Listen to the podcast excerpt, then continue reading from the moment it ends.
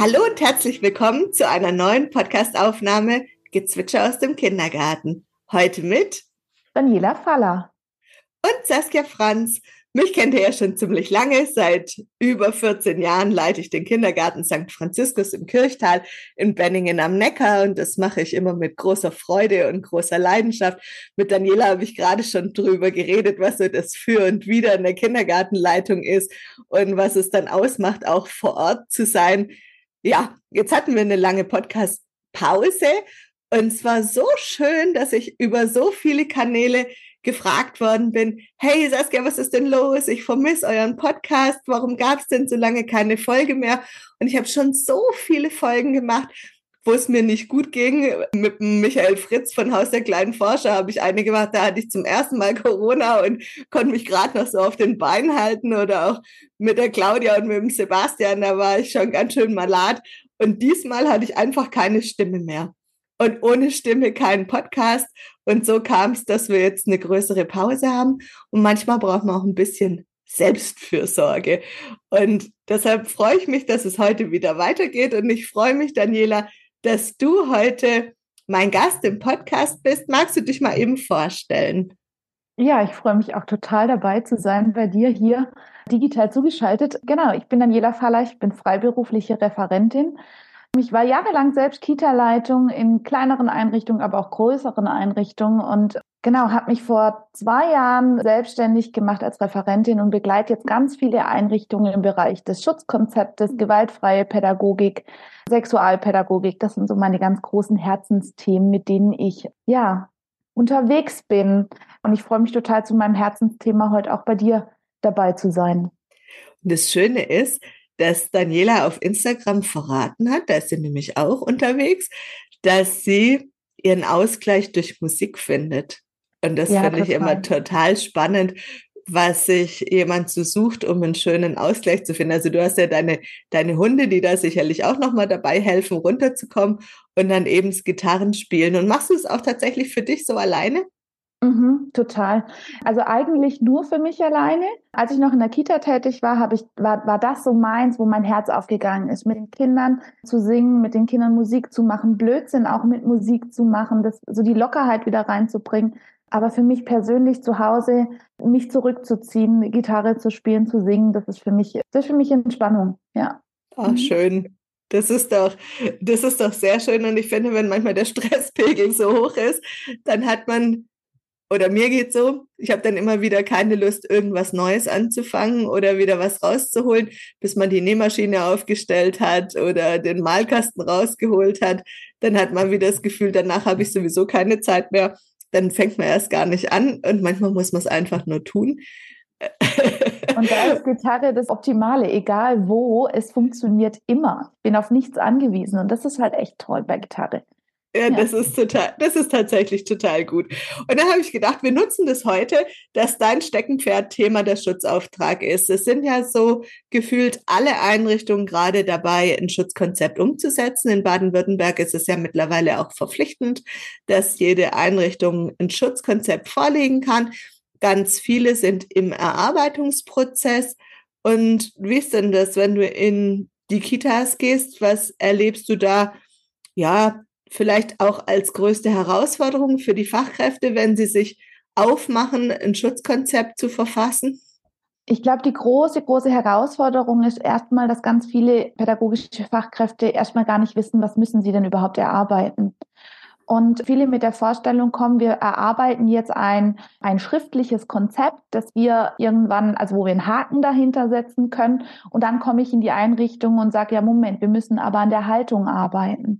Und da sich zu öffnen. Da gibt es super, super tolle Teams, die sagen, ja, wir wollen was verändern. Wir wollen, wir wollen wirklich auch an der Haltung arbeiten und andere Teams, wo man merkt, okay, da müssen wir wirklich sehr sensibel vorgehen weil so, ich, ich nenne es jetzt mal plakativ gesagt, so die, ist die Pädagogik der letzten 30 Jahre auf einmal falsch. Das kommt so ganz häufig raus. Und da finde ich, das finde ich, finde ich, ist die größte Herausforderung, das Team mitzunehmen, dass da wirklich alle im Herzen auch mitgehen können.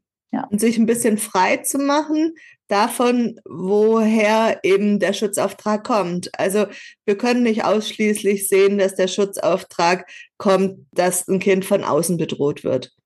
Ja, also mhm. es kann natürlich sein, dass es schwierige Familienverhältnisse gibt. Es kann auch sein, dass es schwierige Verhältnisse im Sozialraum gibt für das Kind. Aber es kann eben auch sein, dass das Kind durch pädagogische Fachkräfte gefährdet ist. Ja, das ist ja, und das ist ja immer das Schwierige, in das Interne hineinzuschauen. Auch wenn ich vom generell von Kindeswohlgefährdung spreche, ganz häufig kommt so dieses, dieses, ja, der weiße LKW, der hier angefahren kommt. Die Gefahr kommt von außen. Aber das ist ja nicht so. Die Gefahr kommt ja in der Regel von ja vom System, von den Menschen, die jeden Tag mit den Kindern zusammenarbeiten, die, wo die Kinder jeden Tag äh, in den Familien sind. Und dahin zu gucken, ist, glaube ich, schon auch sehr sensibel. Mhm. In den Familien, in, in der Einrichtung, in alles, was das Kind eigentlich betrifft, wo das Kind ganz, ganz viele Kontakte hat, vielleicht auch Kinder unter Kindern. Mhm. Wann ist es da übergriffig? Wann ist es da gewaltvoll? Wie wollen wir da einschreiten auch? Ich weiß noch, als wir uns dran gemacht haben, es ist echt schon lange her. Es war noch vor der Pandemie, als wir da unsere erste Fortbildung im Team dazu hatten, war das erste, was wir machen mussten, ist eine Gefährdungsbeurteilung unserer Einrichtung. Mhm. Und dann habe ich mich mal kurz erschrocken, als der Praktikant da saß und genau wusste, wo die grenzwertigen Plätze bei uns in der Kita sind. Mhm. Ja, und dann mal kurz sagen konnte, okay, da, da oder da, kriegt keiner mit, wenn ich da mit dem Kind bin. Mhm. Und dann mhm. dachte ich, huch, ja, selber habe ich mir über diese Orte gar keine Gedanken gemacht gehabt. Und der ist da und kann mir das sofort aufzählen. Und das fand ich ganz wichtig, dass man sich das mal als Einrichtung überlegt, wo sind denn Winkel, wo sind denn Räume, die unbeobachtet sind, wo können Erwachsene nicht einfach so einsehen, was bedeutet das, wenn da eine Tür zu ist? Oder was ist denn, wenn man in den Keller oder auf den Dachboden geht, muss man da vorher Bescheid sagen, wem sagt man Bescheid, wann kommt es jemandem komisch vor, wenn lange da keiner zurückkommt. Ja, mhm. all das sind Sachen, finde ich, die gehören mal so als erstes zur Grundlage, wenn wir die Sache angehen, ein Schutzkonzept zu schreiben. Mhm. Ja, mit dem fange ich auch immer an, wenn ich in Teams reingehe, mal hinzuschauen, wo sind denn so unsere sensiblen Strukturen. Genau, sich dafür mal so ein bisschen eben zu öffnen. Und sind ja oft, also zum einen die Räume, aber es sind ja auch ganz oft die, die Themen im Tagesablauf, die Übergänge, über die man sich manchmal gar nicht so Gedanken macht, weil es schon immer so war oder weil das ganz normal ist, dass wir sagen wir immer in unserem in, dem klassischen Kindergarten Bringzeit, Morgenkreis, dann gehen wir Hände waschen, dann gehen wir zum Frühstück, dann ist Freispiel, dann gehen wir raus, dann kommen wir wieder rein, etc. Also wie viele Stressmomente haben wir allein schon durch den durch den, Tagesablauf, der dadurch auch gefährdend sein kann. Mhm. Und dann gehört es da auch wieder dazu, ja. Wenn alle im Garten sind, wie gehen die Kinder aufs Klo? Wer begleitet die aufs Klo? Ist da jemand dabei? Ist da keiner dabei? Welche Toilette benutzen sie jetzt? Also das sind so Dinge, an die man so erstmal gar nicht denkt und die ganz viel bedeuten oder auch der Wickelauftrag. Ja, mhm. wie ist da für uns die Grenze zwischen ja, Intimsphäre des Kindes schützen mhm. und gleichzeitig eine Transparenz zu schaffen? Mhm. Ja, zu sagen, wir haben seither haben wir ausgemacht, die Türe beim Wickeln ist angelehnt. Mhm. Und es ist in Ordnung, wenn der, der vorbeigeht, reinguckt. Mhm. Und das ist ja, wie du gesagt hast, eine Haltungsfrage. Ne? Ja. Ist ja. es in Ordnung? Fühle ich mich kontrolliert? Oder äh, tun wir uns nur gegenseitig was Gutes, indem wir immer sagen können, ja, ich habe da reingeguckt, da war alles, da war alles in Ordnung. Äh, man muss sich da keine Sorgen machen oder das ist ein Angriff, der ist nicht gerechtfertigt. Ja, ja, man kann sich entweder kontrolliert fühlen, man kann sich aber auch unterstützt fühlen. Weil dieses, wir, schaffen ja nicht nur für diesen, für die Kinderschutz, was super wichtig ist, sondern wir schaffen ja auch diesen, diesen Schutz im Team. Auch zu sagen, ja, eben, so wie du gerade gesagt hast, ich, habe nachgeschaut ähm, oder ich bin vorbeigelaufen, es war alles in Ordnung. Oder ich kann bestätigen, der Praktikant war bei mir draußen, da war nichts. da auch im Team, also nicht immer nur, nur dieses, boah, fühle ich mich jetzt kontrolliert, sondern eben auch diesen, dieses große Positive mitzunehmen. Wir schaffen auch fürs Team Sicherheit. Mhm. Und dann bei uns, wir sind ja eine Einrichtung, wir haben viele Männer. Ich glaube, aktuell haben wir sechs Männer im Team, mhm. Wo man dann, als der erste kam, angefangen hat, nochmal drüber zu diskutieren, wie kriegt es eine Normalität, dass Männer die gleichen Aufgaben erledigen wie Frauen. Mhm. Ja, und klar, der erste Mann, der bei uns in der Kita war, das hat keine vier Wochen gedauert. Da stand er schon quasi für Eltern auf der Anklagebank. Da mhm. saßen wir schon zum ersten Gespräch da. Der junge Mann war Anfang 20 damals und die Eltern haben gesagt, naja, der sagt immer, er will mein Kind knutschen. Und ich wusste schon, naja, das, der Ausdruck ist überhaupt gar nicht in dem Repertoire. So spricht er nicht. Das passt ja schon dann gar nicht. Und sobald es dann in einen Schutzauftrag geht, das muss man auch wissen als Einrichtung. A, ich muss ihn ernst nehmen. Mhm. Und B, ich muss dann die ganze Palette hochfahren. Mhm. Ja? Das heißt, ich muss einladen zum Gespräch, ich brauche die Fachberatung dabei, ich brauche den Trägervertreter am Tisch, ich brauche den jungen Kollegen am Tisch, ich brauche die Eltern am Tisch. Und dann habe ich da das volle Aufgebot. Und die Anschuldigung muss ich auch als junge Fachkraft erstmal aushalten. Mhm. Vor allem, wenn sie nicht gerechtfertigt ist. Und ich war so stolz, weil der hat das mit so einer Größe und so einer Gelassenheit gemacht und hat gesagt, ja, ich habe das schon in einer anderen Einrichtung kennengelernt, dass man Männern gegenüber erstmal total skeptisch ist und dass es schwierig ist für junge Familien, wenn ich diese intimen Sachen wie Wickeln übernehmen soll. Mhm. Mhm.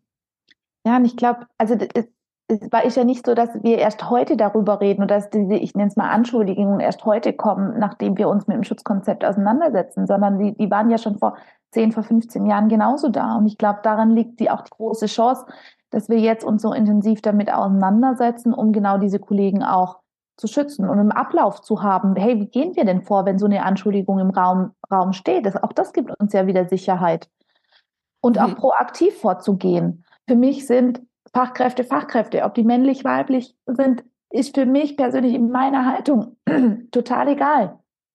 Aber wir müssen es transparent machen. Und wenn wir da schon aktiv Eltern sagen, hey, jeder, der bei uns an, ähm, anfängt, ist gleichwertig gesehen, alle haben die gleichen Aufgaben, dazu gehört auch Wickeln, Umziehsituationen etc. Aber wie gehen wir dann damit um, egal ob Frau oder Mann? Ähm, eben, wir lassen die Türe angelehnt. Wir sind sensibel, wir werden wachsam, wenn jemand längere Zeit mit einem Kind irgendwo hingeht. Ich glaube, das ist auch ganz wichtig, Eltern da schon proaktiv zu begegnen.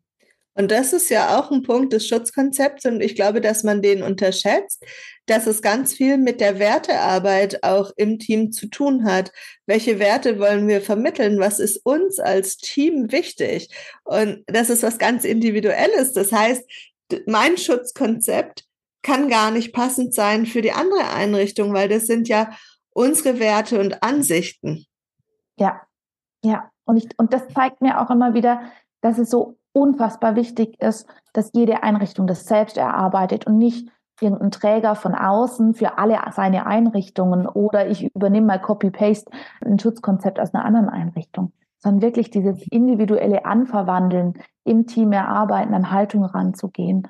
Ähm, was hat uns auch geprägt? Warum arbeiten wir heute so, wie wir arbeiten?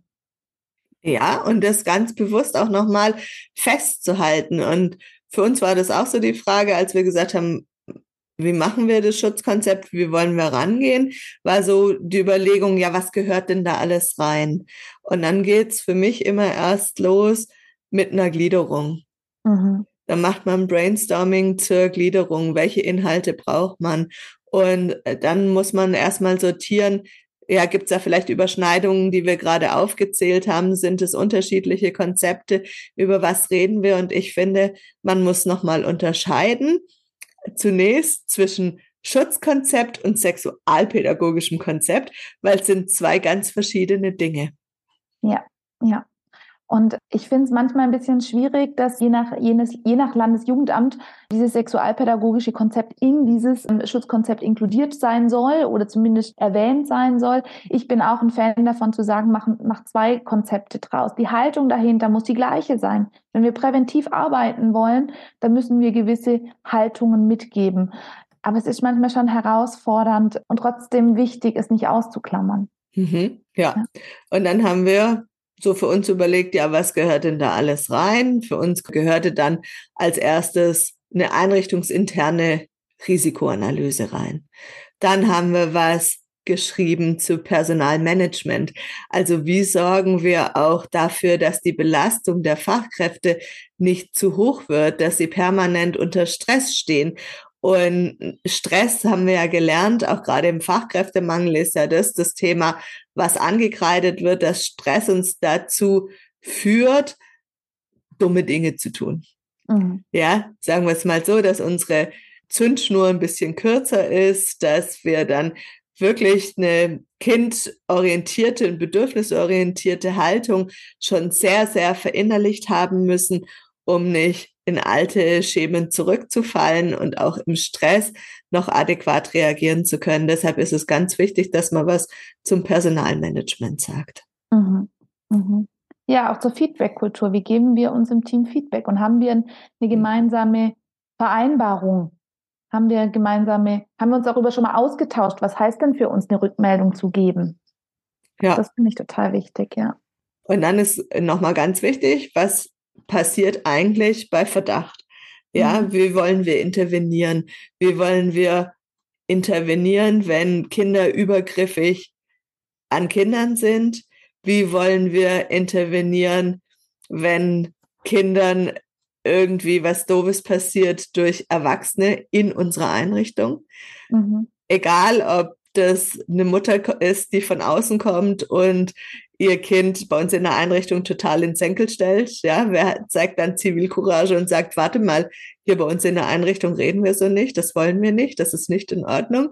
Oder ob es eine Kollegin ist, die ein Kind festhält, weil das Kind woanders eigentlich gerade hin möchte oder äh, aus irgendeinem Grund davonträgt oder es zwingt, irgendwas zu machen, was es gerade nicht tun möchte. Ja, und dann eben im familiären oder außerfamiliären Bereich, also dass man da nochmal eine Unterscheidung macht, wann handle ich wie. Und mhm. man muss in der Einrichtung auch nochmal unterscheiden, was mache ich denn für eine Meldung, je nachdem, wen es betrifft. Ist es eine pädagogische Fachkraft? Liegt ein Verdacht gegen die stellvertretende Leitung oder auch gegen die Leitung vor? Wo sind dann da die Wege? Wo können wir uns da Hilfe holen, wenn auch die Leitung im Verdacht steht? Mhm. Ja, sonst laufen ja alle Stricke bei der Leitung zusammen, aber was ist denn, wenn, wenn das auch mal blöd ist? Ja, und traue ich mich dann auch zum Träger zu gehen? Oder traue ich mich da auch anonyme Hilfe eben von außen auch mal reinzuholen und zu sagen, hey, wie kann ich denn jetzt weitergehen? Meine Leitung macht oder ich weiß nicht, mich erkundigen kann oder oder und da sich zu trauen. Und ich, und ich glaube, das ist nochmal das Wichtige, dass man sich bewusst macht. Das ist kein, kein nice to have, sondern wir sind verpflichtet zu tun. Und auch wenn es die Leitung ist oder auch wenn es die Stellvertretung ist, es ist unsere Pflicht zu handeln. Es ist unsere Pflicht, es zu melden, beziehungsweise sich von extern auch nochmal Hilfe reinzuholen und nicht wegzugucken.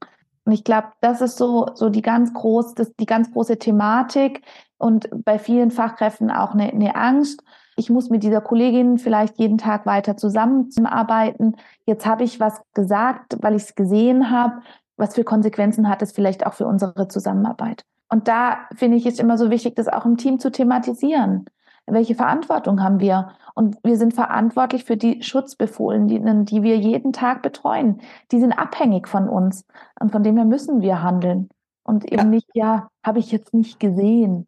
Oder ja, wenn ich das jetzt sage, dann habe ich nachher Stress mit meiner Arbeitskollegin oder mit meinem Arbeitskollegen. Und da ist die Feedback-Kultur nochmal so wichtig, die du vorher angesprochen hast. Ja, ja. Darf ich dir mal eine Rückmeldung geben? Ich habe gerade eine Sache beobachtet, die macht mir gerade ein bisschen Bauchschmerzen. Ja. Und haben wir da gemeinsam auch das, das Commitment, dass wir uns Feedback geben dürfen? Oder zu, zu fragen, wie geht's dir gerade? Ja. Ich habe den Eindruck, du bist unglaublich angespannt soll ich mal kurz für dich einspringen?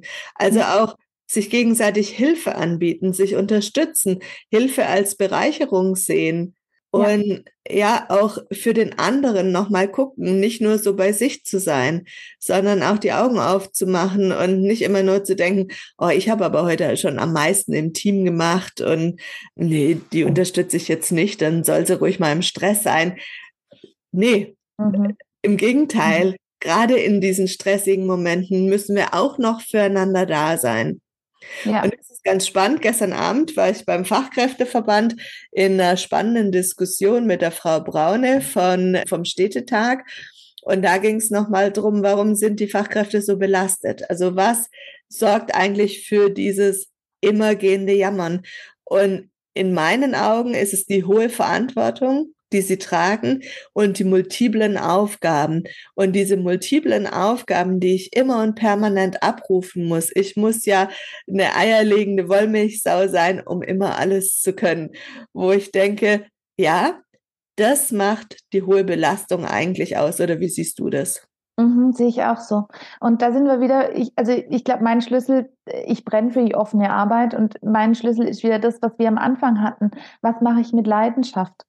Und wenn ich bin immer so ein bisschen überspitzt, wenn ich in einer geschlossenen Einrichtung oder in geschlossenen Gruppen arbeite und die eierlegende Wollmilchsau sein muss, wie oft am Tag geht mir das Herz auf? Also wie oft mhm. muss ich, mache ich Tätigkeiten, für die ich vielleicht nicht brenne? Mhm. Äh, und ich glaube, da ist so dieses Öffnen auch ein ganz großer Schutzfaktor, weil wir mehr Zeit mit dem verbringen, wofür wir brennen wo auch wir pädagogische Fachkräfte auch Lust drauf haben. Ja, können wir viel stärkenorientierter arbeiten. Total. Und wenn ich dann merke, boah, mir geht's Herz auf, dann geht, dann, dann geht dieser Stressfaktor auch. Ich sage nicht, es ist dann nachher alles äh, entspannt, aber es ist, ich glaube, die, die Mitarbeiter sind zufriedener, wenn sie mehr das tun können, wofür sie, wofür sie brennen. Ja, das sehe ich auch so, weil ich glaube, dass uns die Dinge, die uns stressen und keinen Spaß machen, in den Burnout treiben und in eine Lustlosigkeit, dass wir sagen, boah, mag ich eigentlich nicht. Und dass ja. unsere Lebensqualität steigt, indem wir sagen, wir können mehr Dinge tun, die uns Spaß machen. Und wenn wir das so umsetzen, dann ist ja Kindergarten der schönste Beruf, wo wir sagen können, kein Tag ist wie der andere und wir mhm. können uns immer wieder neu erfinden und neu definieren und überlegen, ah, welche Stufe wollen wir noch gehen? Wo wollen wir den nächsten Schritt machen? Wo könnte eine Weiterentwicklung noch möglich sein? Es gibt kein Ende der Fahnenstange in der Pädagogik. Es gibt ja. keinen. Ich bin am Ziel angekommen. Das ist manchmal auch ermüdend, aber ist super herausfordernd und spannend. Ja, ja, ja, wenn wir vom Schutzkonzept sprechen, müssen wir uns auch mit diesen Stresssituationen auseinandersetzen. Was stresst mich in meinem ja. Alltag? Was ja. macht es, dass ich, dass ich das Gefühl habe, boah, puh, wenn jetzt noch, also mein Endgegner war immer Garderobensituation. Ich weiß nicht, ich weiß nicht, welche, wer sich 20 Zentimeter Garderobenplatz pro Kind ausgedacht hat. Das war mein Endgegner. Und ich wusste ja. genau, wenn ich 25 Kinder in dieser Garderobe umziehen muss, puh, dann kann ich das nicht entspannt und dann anziehen im Akkord. Also genau. noch genau. sind wir in der Winterphase, wo dann jede Matschhose sitzen muss und ist der Gummi über den Stiefeln oder unter den Stiefeln und ist der Reißverschluss bis ganz oben zugezogen und hat der rechte auch einen linken Handschuh. Also genau. die Herausforderungen sind und dann mega. Kommt die Emma, und dann kommt die Emma mit ihren Fingerhandschuhen und man denkt sich, oh nein. Aber wie kann man da Entspannung reinbringen? Wie kann man Systeme verändern, damit wir entspannter sind, um dann wieder achtsam mit den Kindern zu sein. Ähm, ja.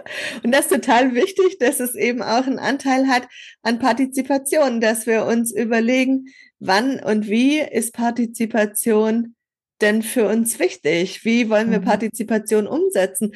Weil das löst sich ja schon in so einer kleinen Anziehsituation. Mhm. Ja, wie viel Teilhabe, wie viel Zutrauen, wie viel Selbstverständnis haben wir dann, dass die Kinder das selber übernehmen können. Und wenn es nicht ganz so perfekt ist, ist doch egal. Mhm. Ist, doch, ist, doch, nicht schlimm. Wie können wir uns ein bisschen aus der Garderobensituation rausnehmen und uns woanders vielleicht hinsetzen und sagen, guck mal, hier bin ich. Wenn du Hilfe brauchst, kommst du proaktiv zu mir. Ja. Ich denke, dass du das schaffst, aber wenn es dann vielleicht doch nicht so funktioniert, bin ich als Unterstützung noch da. Ja, total. Das ist aber auch wieder eine Haltung, kann ich abgeben. Ja. ja. Und kann ich vielleicht auch Kindern zumuten, selber zu entscheiden, was können sie anziehen und was nicht. Mhm. Oder ins Gespräch kommen mit den Ja. Kindern. Ist dir das zu eng? Ich kann das total verstehen. Hier in der Garderobe ist es zu eng. Wo sollen wir dir deine Sachen hintun, dass du mehr Platz hast, um dich anzuziehen, dass du mit den anderen Kindern nicht so ins Gehege kommst? Ja. Ja, einfach mh, ein bisschen Nettigkeit im Leben. Oh ja, das ist so schön gesagt, ja. Genau. Unser Leben ist so ernst. Und ich finde im Kindergarten, das ist so, für mich ist die Kindergarten so eine große Kannzeit und so eine große Zeit, dass, dass, hey, das sind so kleine Menschen, mit denen müssen wir einfach nett umgehen und mit denen müssen wir liebevoll und achtsam umgehen. Mhm. Wir prägen die, wir prägen diese Biografien und das muss uns ganz oft einfach bewusst sein, dass wir unseren Stress im Alltag nicht auf das Kind übertragen dürfen. Und Partizipation ist auch ein Stück weit Prävention. Die Mhm. Kinder sollen lernen, den Mund aufzumachen. Die Kinder sollen lernen, ernst genommen zu werden in ihren Bedürfnissen, ernst genommen zu werden in ihren Entscheidungen, die sie treffen, auch die Konsequenz dann für ihre Entscheidungen selber tragen zu müssen. Das heißt nicht, dass wir fein raus sind. Nein, das heißt, wir begleiten die Kinder in, im Aushalten ihrer Konsequenz Mhm. ja, für ihre getroffene Entscheidung. Uns ist unsere Aufgabe als pädagogische Fachkräfte, mit den Kindern über Kinderrechte zu sprechen. Jedes Mhm. Kind hat Recht auf Unversehrtheit. Mhm. Man darf meinen Körper nicht anfassen, wenn ich das nicht möchte. Ja. Man darf mich nicht einfach hochnehmen. Ja. Man darf nicht einfach ungefragt in meine Windel gucken. Auch nicht für ein Kind, das noch nicht sprechen kann. Ja, und auch nicht unabsichtlich. Also ich finde da auch, es muss nicht immer alles mit Absicht gemacht. Also ich höre ganz oft, ja, das habe ich ja nicht mit Absicht gemacht. Das, das ist so passiert. Sag ich ja, trotzdem müssen wir uns gegenseitig darauf hinweisen, dass es auch unabsichtlich passiert ist, weil wir Kindern auch da ja die Rechte, die Rechte wahren müssen. Und, und sich da im Team auch wirklich präsent zu machen und, und, und sich eben wieder das Feedback zu geben, hey, ich habe das beobachtet. Wir haben uns doch im Team darauf verständigt, dass wir die Rechte der Kinder achten. Und sich dann darüber auseinanderzusetzen, wann brauchen die Kinder Leitplanken und wann brauchen sie keine. Also das bedeutet nicht laissez-faire. Und Ja. das bedeutet nicht, ich lasse ein Kind auf die Straße rennen und vom Auto überfahren werden, weil das Kind hat ja selbst entschieden, drüber zu laufen. Nein, ich bin immer noch die Erwachsene. Ich bin immer noch die Erwachsene, die auf das Kind guckt, die die Gefahr besser ermessen kann als ein Kind. Ein Kind kann nur Entscheidungen treffen, deren Konsequenz es auch abschätzen kann. Und für alles andere sind wir da, um Leitlinien zu setzen, um Unterstützung zu bieten. Dafür braucht man Erwachsene. Mhm. Du hast mich vorhin gefragt, was ist so die Herausforderung im Schutzkonzept? Und ich glaube, genau das ist so eine Herausforderung, zu entscheiden im Team oder sich darüber auszutauschen, wann bin ich gewaltvoll und wann bin ich aber auch laissez-faire. Also so dieses, ich rede immer gern von so einem Pendel. Wie weit darf ein Pendel nach links, nach rechts ausschlagen? Wie weit, wo müssen wir eben auch Kinder schützen? Wo müssen wir auch mal die sein, die sagen, so, Achtung, Achtung, da kommt ein Auto. Mhm. Ähm, ist das jetzt schon gewaltvoll? Oder, oder bin ich vielleicht auch eben, äh, ru- rutscht dann aus diesem, ich will es aber bewusst anders machen, in so eine Laissez-faire-Richtung rein. Und ich finde, Laissez-faire kann genauso gewaltvoll sein. Also wir hatten einen Praktikanten, der war nicht lange da, weil er war alleine mit den, mit den Kindern in einem Moment, wo er gedacht hat, er ist unbeobachtet. Und dann sagt er zu einem Kind, und wenn deine Mutter nachher kommt, erzähle ich ihr, was für ein Arschloch du bist. Oh, Genau. Und das hat eine andere Mutter gehört. Ja. Ja, weil er gedacht hat, er ist da unbeobachtet, es ist niemand von den Erwachsenen da. Solange wer von den Erwachsenen da war, war es gar kein Pro äh, Problem. Und das war einfach grenzüberschreitend, das ist gewaltvoll. Und das war für uns der Zeitpunkt, sich zu trennen. total. Ja, und zu sagen, hör zu, für uns geht es gar nicht. So sprechen wir hier nicht mit den Kindern. Jeder ist hier für dich da. Wenn du Hilfe brauchst, hole dir Hilfe. Sag Bescheid, wenn dich die Situation ärgert. Aber nein, das war nicht mal, die Situation war anstrengend, sondern er hatte das Gefühl, er musste ihn jetzt mal ordentlich ins Senkel stellen und dem Kind mal Bescheid sagen, wie es sich zu benehmen hat. Und das ist gewaltvolles Handeln. Und darüber Mhm. müssen wir reden. Mhm. Mhm. Und auch Personalverantwortung, das ernst nehmen. Ja. Und wäre es eine Fachkraft gewesen und kein Praktikant, wäre es eine Ermahnung oder eine Abmahnung gewesen mhm. und wäre auch ganz klar übergriffig und äh, zu sagen, okay, pass auf, das geht hier so nicht und wir wollen das nicht.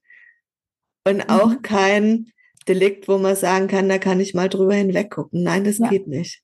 Ja, total. Ja. Es ist nicht menschenwürdigend, so zu sprechen. Ja, und dann kommt eben wieder auch dieses Beschwerdemanagement für Kinder. Ich finde, das ist auch ein wichtiger Teil vom Schutzkonzept. Mhm. Ja, dürfen, dürfen Kinder sagen, was ihnen nicht gefällt? Oder wie beschweren sich dann auch Kinder, die noch nicht so gut das über die Sprache können? Wann artikulieren die sich? Wie kriegen wir damit, was sie wollen, was sie nicht wollen? Und auch da ist es immer wieder schwierig, eine Grenze zu finden. Ne? Wir kennen das alle, die jungen Kinder auf dem Wickeltisch. Es gibt eine Phase im Leben eines Kindes, da hat man auf alles Lust, aber nicht darauf gewickelt zu werden. Und man muss trotzdem gewickelt werden. Also wie finden wir hier die Balance zwischen, ja, wir haben einen pflegerischen Schutzauftrag für das Kind. Ja. Und das, da gehört einfach das Wickeln dazu und das Kind kann mitbestimmen, kann sich beschweren, kann sagen, so nicht. Äh, wie setze ich da die Grenzen? Das müssen wir aushandeln mhm. im Team. Und ich glaube, das ist, das, da gibt es eben genau für solche sensiblen Situationen gibt es ja nicht diese Einheitslösung. Wenn ja. das Kind nicht gewickelt werden möchte, dann tue Rezept A, B, C, sondern das ist genau dieses Sensible im Team auszuhandeln. Wie gehen ja. wir denn mit solchen Situationen um? Wie machen wir das achtsam und trotzdem haben wir eben diese Fürsorgepflicht für dieses kleine Kind. Ich kann diese, ich kann die immer nicht noch vier Stunden in der vollen Windel sitzen lassen. Das geht auch nicht. Und welche Wege haben wir dann oder welche, ich finde auch immer, welche, welche Absprachen haben wir dann vielleicht auch mit Eltern? Ja. Und wie wollen wir Prävention nochmal unterstützen? Also was mhm. machen wir als Team, um uns vielleicht fortzubilden, weiterzubilden? Wann legen wir uns den Schutzauftrag immer wieder vor? Wann besprechen wir den nochmal im Team und aktualisieren den, dass er für alle nochmal präsent ist? Wie entwickeln wir ihn auch weiter? Es ist ja mit jeder Konzeption so, dass man sagen muss, es gibt eine stete Fort- und Weiterentwicklung. Es verändern sich ja auch Sachverhalte zum Beispiel. Am Anfang war der Schutzauftrag ja noch relativ isoliert von äh, der Gewalt durch pädagogische Fachkräfte. Auch das hat sich ja nochmal verändert. Also es ist ein allumfassender Schutzauftrag geworden. Dann auch sich nochmal da mit dem Thema auseinanderzusetzen. Wie sehen wir es sexualpädagogisch? Ja, und was wir dann gemacht haben, als unser Schutzauftrag fertig war, wir haben als erstes unseren Schutzauftrag formuliert und dann haben wir uns überlegt, welche Standards leiten sich von dem Schutzauftrag für unsere pädagogische Praxis ab und haben nochmal ein Werk an Standards eben dazugepackt und haben gesagt, ja, was heißt das konkret für uns? Mhm. Und wir haben gesehen, das gehört nicht in das Papier, weil das ist ja quasi ein Aussagepapier für uns, der Schutzauftrag. Und das Handlungspapier gab es dann eben in Form von Standards. Ja, ja und wenn ja. wir uns das jetzt alles angucken, dann äh, merken wir, dass das so ein, so ein, so ein Riesenthema ist. Wir kommen, wir kommen von A nach B und irgendwann kommen wir bei Z an und fangen wieder bei A an. Also es ist so nicht wir machen jetzt mal dieses eine Konzept, sondern wenn wir es ernst nehmen, dann sind wir bei QM, dann sind wir, also da sind wir bei so vielen anderen Themen und da sind wir so, ja, so allumfassend, das ist so wahnsinnig spannend. Von dem her geht es auch nicht zu sagen, wir machen das Schutzkonzept das nächste halbe Jahr und dann machen wir einen Haken dahinter. Und weißt du, was lustig ist oder was ich äh, interessant fand, als ich es vorher nochmal aufgemacht habe, was der erste Punkt ist in unserem Standard, das ist ein angemessenes Erscheinungsbild der pädagogischen Fachkraft. Das ist ja auch spannend. Also ja. spannend, dass es euer erster Punkt ist. ja, zu sagen, okay, wir sind erstmal bei uns. Ja. ja. was drücken wir auch aus über unsere Kleidung? Wie sind wir, wie gepflegt sind wir? Ist die alltagstauglich? Ist die entsprechend? Ist das in Ordnung, was wir gerade anhaben? Kann man mit allem, was man so im Kleiderschrank hat, auch in die Kita gehen? Oder ja. gibt es auch Arbeitskleidung für die Kita? Aber das ist eigentlich schon fast eine eigene Podcast-Folge wert. Oh, Was ja. ziehe ich in der Kita an? Ich war bei einem Träger angestellt, die haben einen Standard, einen Trägerstandard gemacht zum Thema zum Thema Kleider, Fingernägel, Schmuck etc. Und es war so ein Riesenaufschrei und schlussendlich aber total gerechtfertigt, sich darüber mal Gedanken zu machen. Ja. Ja, total. Ich habe ja auf ersten Bildungsweg im Krankenhaus gelernt. Ich bin Kinderkrankenschwester und natürlich war das da Thema. Da wurde kontrolliert, wie die Fingernägel aussehen. Ja, ja sind, wie kurz sind die, sind die dreckig, sind die sauber, sind die lackiert, sind die unlackiert, welche Schuhe hat man an, da war Arbeitsschutz und Arbeitssicherheit noch viel höher geschrieben. Schuhe ohne Hausschuhe, ohne Riemchen. Es wäre überhaupt gar nicht gegangen. Das mhm. ist viel zu riskant. Ob mir die gefallen oder nicht, ist dann überhaupt gar nicht das Thema, sondern das ist eine Arbeitskleidung. Ja. Ja, und ich kann im Sommer nicht alles anziehen. Also ich, ja, und dann haben wir natürlich diskutiert, ist es in Ordnung, wenn wir eine Wasserschlacht mit Kindern machen? Ist es dann okay, ein weißes T-Shirt anzuhaben? Oder ist es dann in Ordnung, mit einem Bikini-Oberteil rumzulaufen? Oder ist es für die Männer in Ordnung, dass sie mit nacktem Oberkörper dann langlaufen? Wo ist der Unterschied? Oder wo mhm. ist eben nicht der Unterschied? Also ihr seht schon, das hat alles was mit dem Schutzkonzept zu tun und es beinhaltet so viele Gedanken, die man sich einfach machen muss. Mhm. Ja. Und wo bin ich privat und wo bin ich in Anführungsstrichen professionell? Wo sind wir in, wo sind wir hier im professionellen Kontext? Ja. Das ist total entscheidend. Total. Ja. Und das ist diese entscheidende Frage. Und dann hat es auch indirekt wieder was mit unserer berufspolitischen Haltung zu tun. Ja, wie wollen wir uns auch präsentieren? Wie wollen wir gesehen werden?